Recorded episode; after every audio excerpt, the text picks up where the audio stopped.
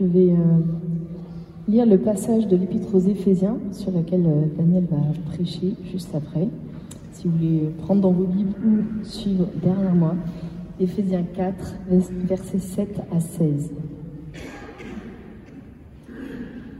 Cependant, à chacun de nous, la grâce a été donnée à la mesure du don de Christ.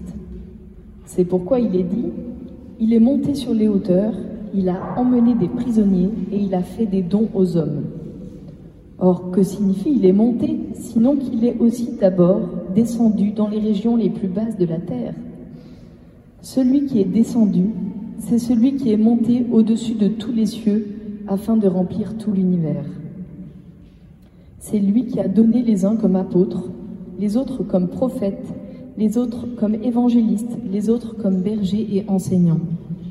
Il l'a fait pour former les saints aux tâches du service en vue de l'édification du corps de Christ, jusqu'à ce que tous, jusqu'à ce que nous parvenions tous à l'unité de la foi et de la connaissance du Fils de Dieu, à la maturité de l'adulte, à la mesure de la stature parfaite de Christ. Ainsi, nous, ne serons plus de petits enfants ballottés et emportés par tout vent de doctrine, par la ruse des hommes et leur habileté dans les manœuvres d'égarement. Mais en disant la vérité dans l'amour, nous grandirons à tout point de vue vers celui qui est la tête, Christ. C'est de lui que le corps tout entier, bien coordonné et solidement uni grâce aux articulations dont il est muni, tire sa croissance en fonction de l'activité qui convient à chacune de ses parties et s'édifie lui-même dans l'amour. Bonsoir, bienvenue à l'église de Croix. Euh, si c'est la première fois que vous êtes là, euh, vous participez à une célébration cette année. Euh, je suis Daniel, je suis l'un des pasteurs ici à l'église Corus. Euh, cette année, nous travaillons sur la lettre de Paul aux Éphésiens qui se trouve dans le Nouveau Testament.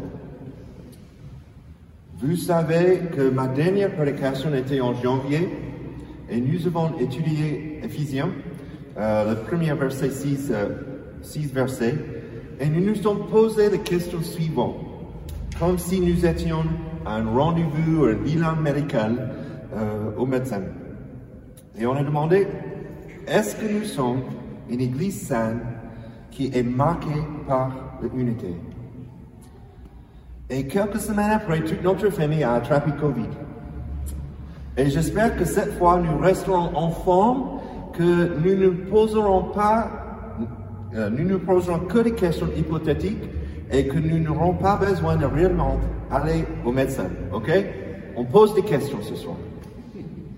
Souvent, nous, nous pensons que l'unité signifie la conformité.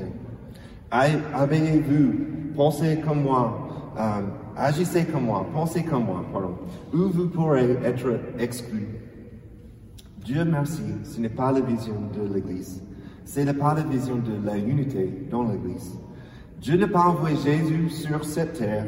Il n'a pas envoyé, son esprit pour construire son Église à la Croix-Rousse pour que l'on développe 50 Daniel Wainwright. Gloire à Dieu. Christine veut dire qu'un seul Daniel est plus que suffisant. Euh, l'unité définie par la Bible est quelque chose de bien différent. L'unité biblique est caractérisée par notre appel, notre conduite et notre confession. Et je crois que les églises saines sans unité n'existent pas, mais je crois aussi que les églises sans diversité ne peuvent pas fonctionner, fonctionner correctement et conduisent généralement au déclin et finalement à la fermeture de l'Église. Donc ce soir, nous demandons une grande question. Est-ce que nous sommes une Église sainte qui est marquée par la diversité et la maturité? Diversité et la maturité. Donc, première partie, grandissons-nous dans la diversité de nos dons. Grandissons-nous dans la diversité de nos dons. Verset 7 à 10. Verset 7. Cependant, à chacun de nous, la grâce a été donnée à la mesure du don de Christ.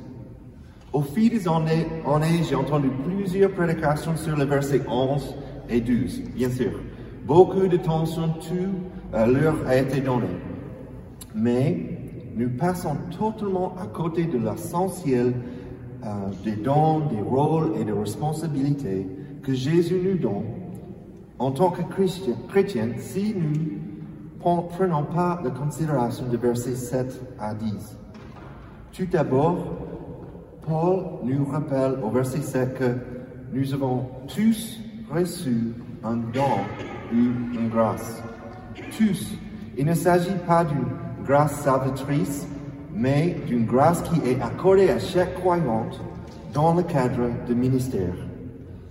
Tous les chrétiens, chacun d'entre vous a reçu une grâce ou un don pour servir dans son Église. Et beaucoup d'entre vous ont reçu plusieurs. Donc, deuxièmement, euh, dans le verset suivant, Paul fait référence à un texte de l'Ancien Testament, Psaume 68, verset 19. Donc, au verset 8, ça c'est le psaume. C'est pourquoi il est dit, il est monté sur les auteurs, il a amené des prisonniers, il a fait des dons aux hommes. Après, il ajoute son commentaire, verset 9 à 10. Or, que signifie Il est monté sinon qu'il est aussi d'abord descendu dans la région la plus basse de la terre, celui qui est descendu. C'est celui qui est monté au-dessus de tous les cieux afin de remplir tout l'univers. Donc ce psaume, psaume 68, c'est un hymne de victoire. Et normalement, dans l'Ancien Testament, qu'est-ce que se passait quand l'armée a vaincu, euh, quand ils étaient victorieux? Ben, L'armée ramenait tous ses butins, tous ses trésors pour le bénéfice de toutes les personnes dans la ville et dans le village. Et ce que Paul essaie de faire comprendre avant de passer à la suite des versets 11 et 12, c'est que Christ a vaincu le mort et le péché, et il est assis à la droite de Dieu, et qu'il distribue généreusement pour son Église ses dons, ses trésors, ses richesses. Et nous, en tant que croyants, en tant que notre Sauveur et Seigneur, Frères et sœurs, nous pouvons servir dans l'Église grâce à la victoire qu'on a reçue par Jésus-Christ, ensemble, en avant. Tout est dans la grâce. Tout est dans la grâce que nous avons reçue par Jésus-Christ, parce qu'il est un généreux donateur. Et nous sommes appelés à être généreux avec le don que nous avons reçu, avec les ressources que nous ont été données. Lorsque Christ est au centre des dons que nous recevons, lorsque nos rôles et nos responsabilités dans l'Église sont centrés sur Jésus.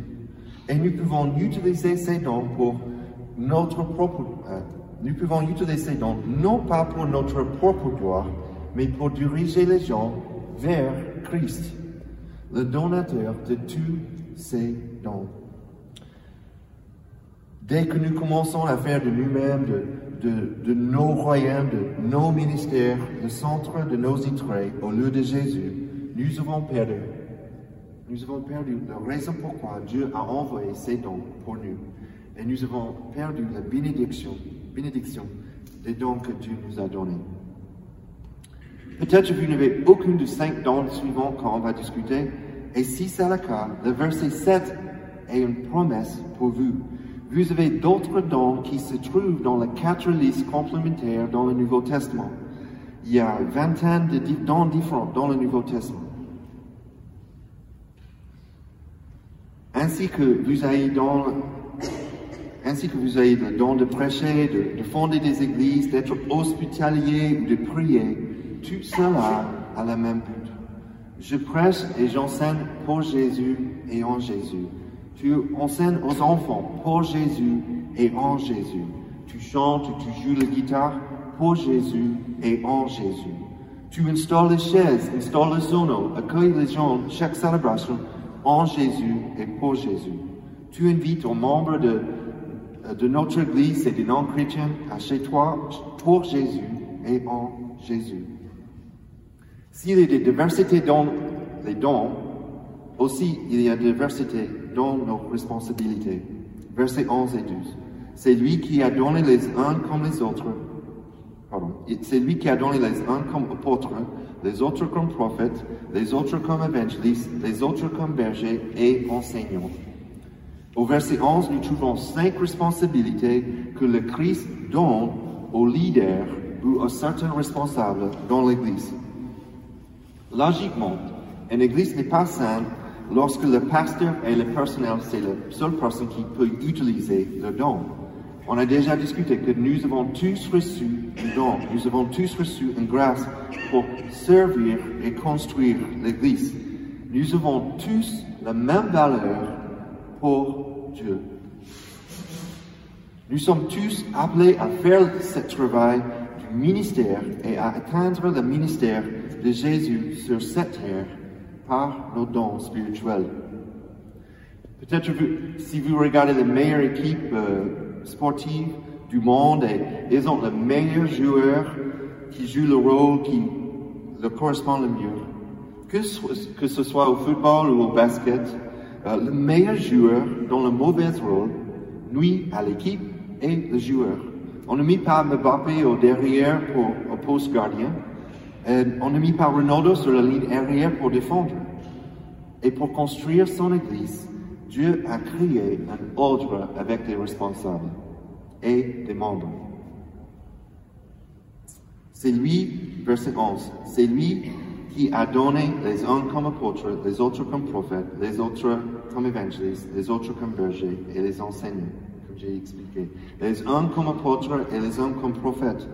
Et techniquement, le terme apôtre désigne les personnes spécifiquement mandatées par le Christ et constitue le fondement du nouveau temple euh, qu'est l'Église en Éphésiens. Dans le Nouveau Testament, les prophètes ont reçu et transmis l'Évangile au moment où ce message était encore tout nouveau. Ailleurs dans le Nouveau Testament, apôtre est employé de façon plus large, où il signifie plutôt quelqu'un qui a été envoyé comme un missionnaire euh, ou pour, particulier pour établir des églises. Et dans certains textes du Nouveau Testament, par exemple 1 Chrétien 14, le don de prophétie est utilisé dans le sens général donc c'est un sujet pour notre prédication, euh, une autre étude que nous pourrons en discuter en profondeur.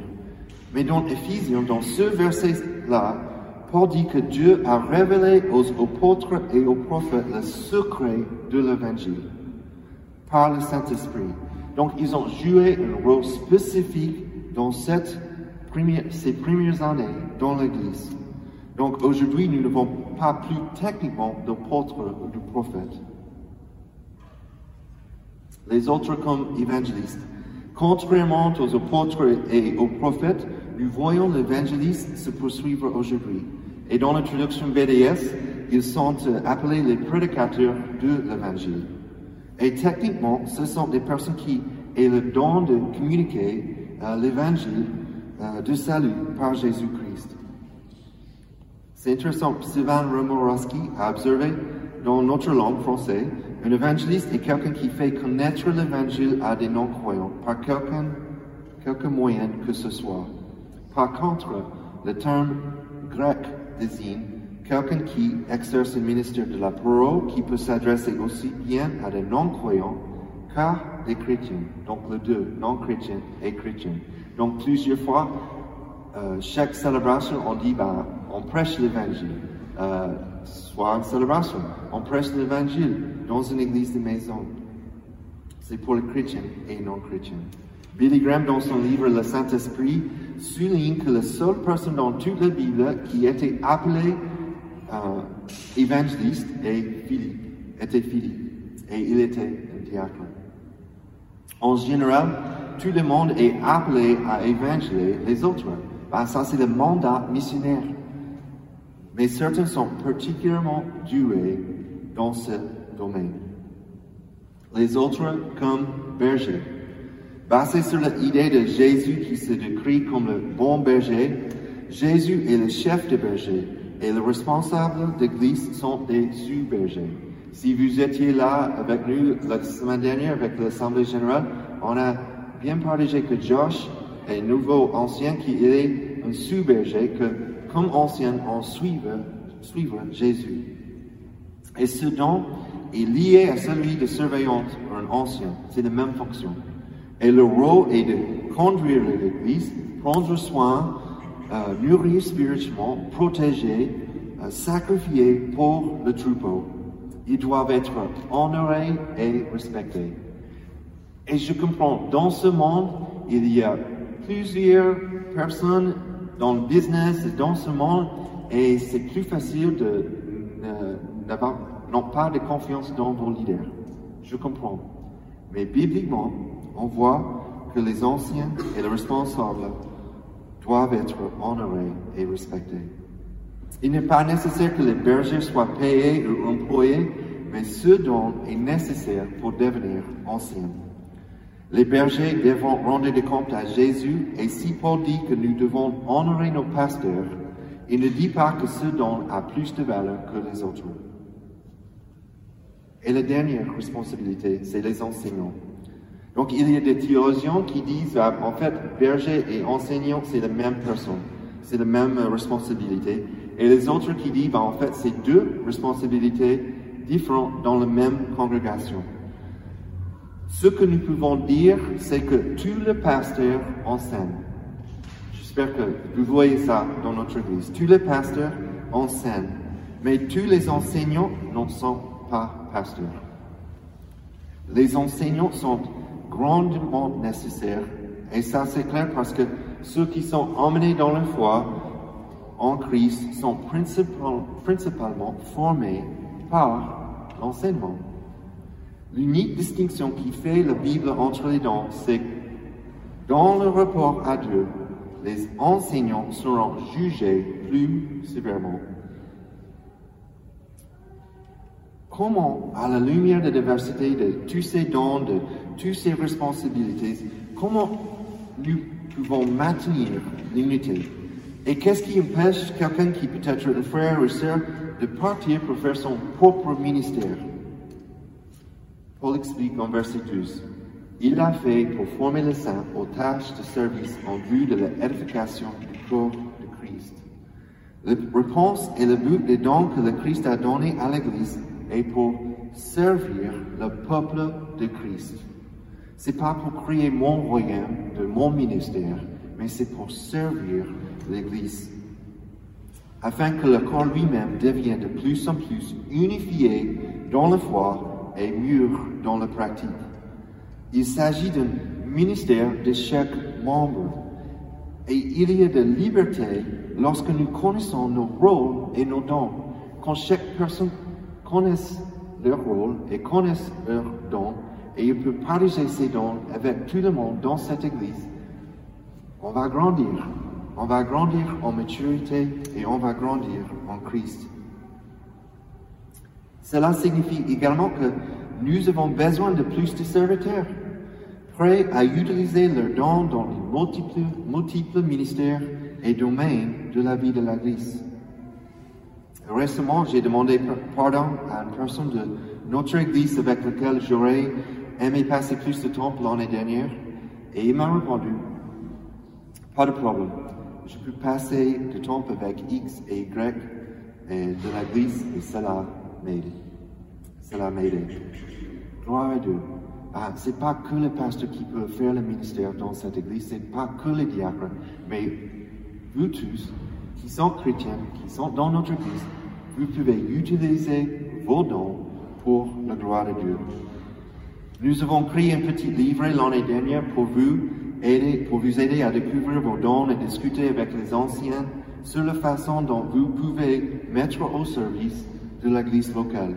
Euh, nous sommes là pour vous aider à mûrir dans ce, mûrir dans ce que Dieu vous a appelé à faire pour la gloire de son Église. Je pense, ça c'est Paul Tripp, et il a la meilleure moustache dans ce monde. Mais il dit, votre vie est bien plus grande que bon travail, un conjoint compréhensif et des enfants non délinquants. Elle est plus grande que de beaux jardins, de belles vacances et des vêtements à la mode. En réalité, vous faites partie de quelque chose d'immense, quelque chose qui a, commencé avec votre, votre naissance et qui se poursuivra après votre mort. Dieu est en train de sauver l'humanité déchue, de la transporter, transporter dans son royaume et de la transformer progressivement à sa ressemblance et il veut que vous en fassiez partie.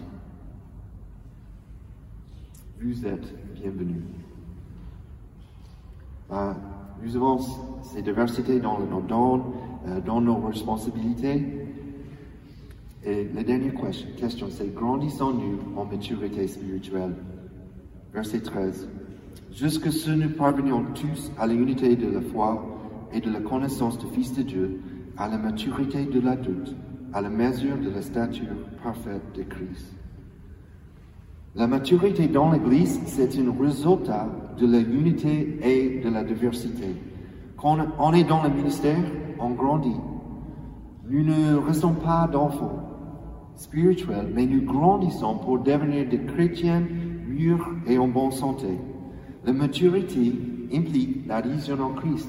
La maturité signifie que nous ressemblons plus en plus comme Jésus. Nous devons faire attention à ne pas nommer des responsables trop rapidement, mais en même temps, il n'est pas nécessaire d'être totalement mûr pour servir dans l'Église. Et l'unité dont Paul parle au verset 13 n'a pas encore été atteinte. Et c'est ce à quoi nous aspirons. On acquiert des qualités de caractère comme la douceur et l'humilité lorsque nous grandissons en tant qu'individus en Christ. Et cela change la maturité de l'Église. Par exemple, en course à pied, on ne court pas les 50 km de Saint-Lyon juste parce qu'on a lu quelques livres comment on peut courir dans un marathon. On doit courir, on doit faire les courses et on doit entraîner. Nous atteignons l'unité dans la connaissance du Fils de Dieu en courant la course et en permettant à notre foi, par l'obéissance, de changer nos vies alors que nous servons et grandissons en endurance dans son Église locale. Verset 14. Ainsi nous ne serons plus de petits enfants ballottés et emportés par tout vent de doctrine, par le ruse des hommes et leur habileté, habileté dans les manœuvres d'égarement. La maturité implique la stabilité de la doctrine. La maturité signifie que nous sommes capables de relier notre tête avec notre cœur, avec nos mains. Nous ne sommes pas crédules ou facilement trompés comme les enfants. Nous ne perdons pas notre concentration comme on était petit et on a joué avec quelques jouets et après, cinq minutes après, c'est l'autre jouet. Et on ne joue pas dans une église locale et deux ans après, on sort et on trouve une autre église locale et un an après, on sort et on trouve une autre église locale. On trouve notre maturité en Christ. Et on laisse tomber tous nos désirs et on, on reste avec Christ. Il peut grandir dans notre cœur. Notre doctrine peut se développer, mais elle est enracinée dans le fondement de l'évangile et de la vérité biblique qui nous permettent de faire des disciples avec la vérité et la grâce que Dieu nous a donnée. Versets 15 et 16. Mais en disant la vérité dans l'amour, nous grandirons à tout point de vue vers celui qui est la tête, Christ. C'est de lui que le corps tout entier bien coordonné et solidement uni grâce aux articulations dont il est muni, tire sa croissance en fonction de l'activité qui convient à chacun de ses parties et s'édifie lui-même dans l'amour. La maturité implique la vérité dans l'amour.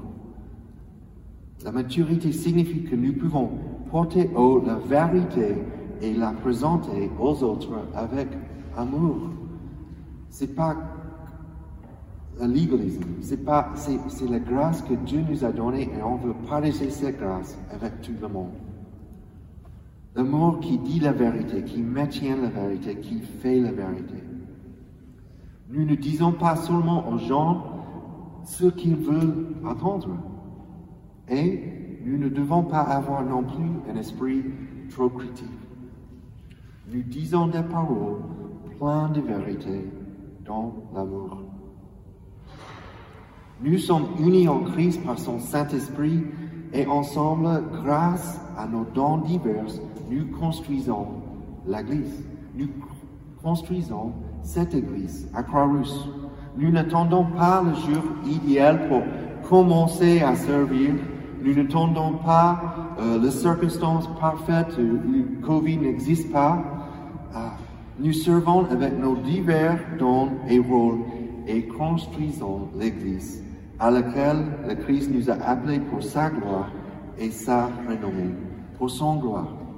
Et quand nous le servons, devenez ce qui se passe, nous commençons à le connaître davantage. On connaît. Donc l'ordonnance pour notre check-up, ou bilan médical, bilan spirituel ce soir. Suis-je vraiment désiré de, désireux de servir ici, à l'Église Croix-Rouge? Dans quel domaine puis-je œuvrer pour faire de l'Église de la Croix-Rouge une Église plus saine?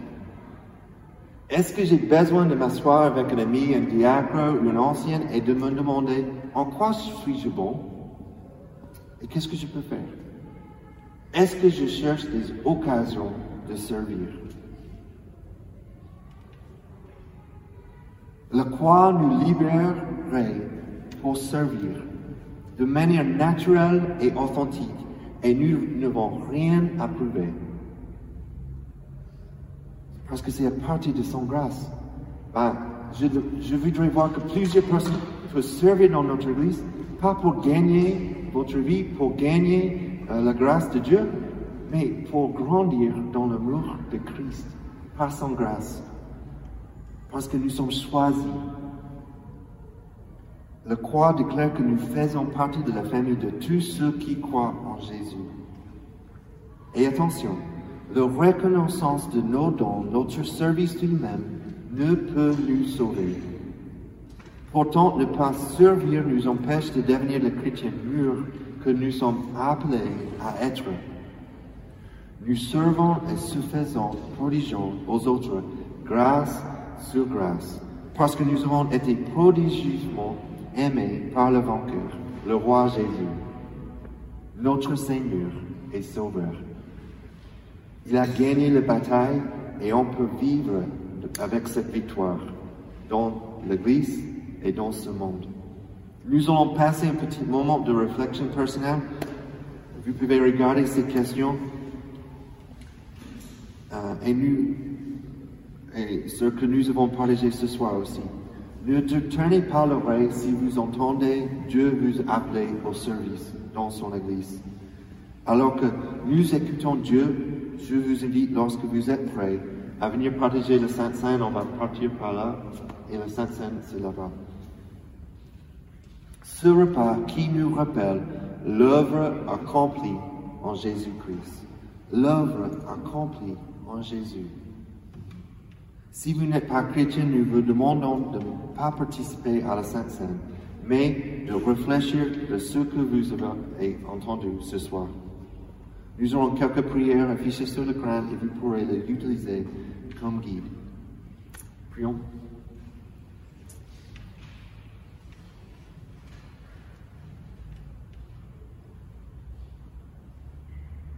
Seigneur, merci pour ta grâce.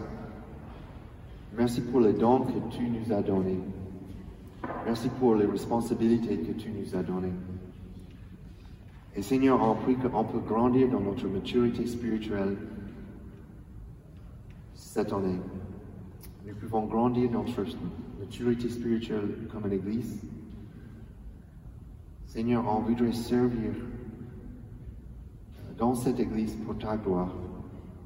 Donne-nous la sagesse, donne-nous les, les idées, donne-nous les, les opportunités, les occasions à utiliser nos dons euh, pour le service de ton Église. Seigneur, merci encore pour ces membres, merci encore pour tous les gens qui sont là ce soir. Seigneur, on prie que on, on ne veut pas gagner notre salut par nos dons, on ne veut pas gagner notre salut par nos œuvres. On voudrait recevoir toutes les choses que tu nous as données et on voudrait partager tous ces dons avec une générosité que tu nous as donnée. Amen.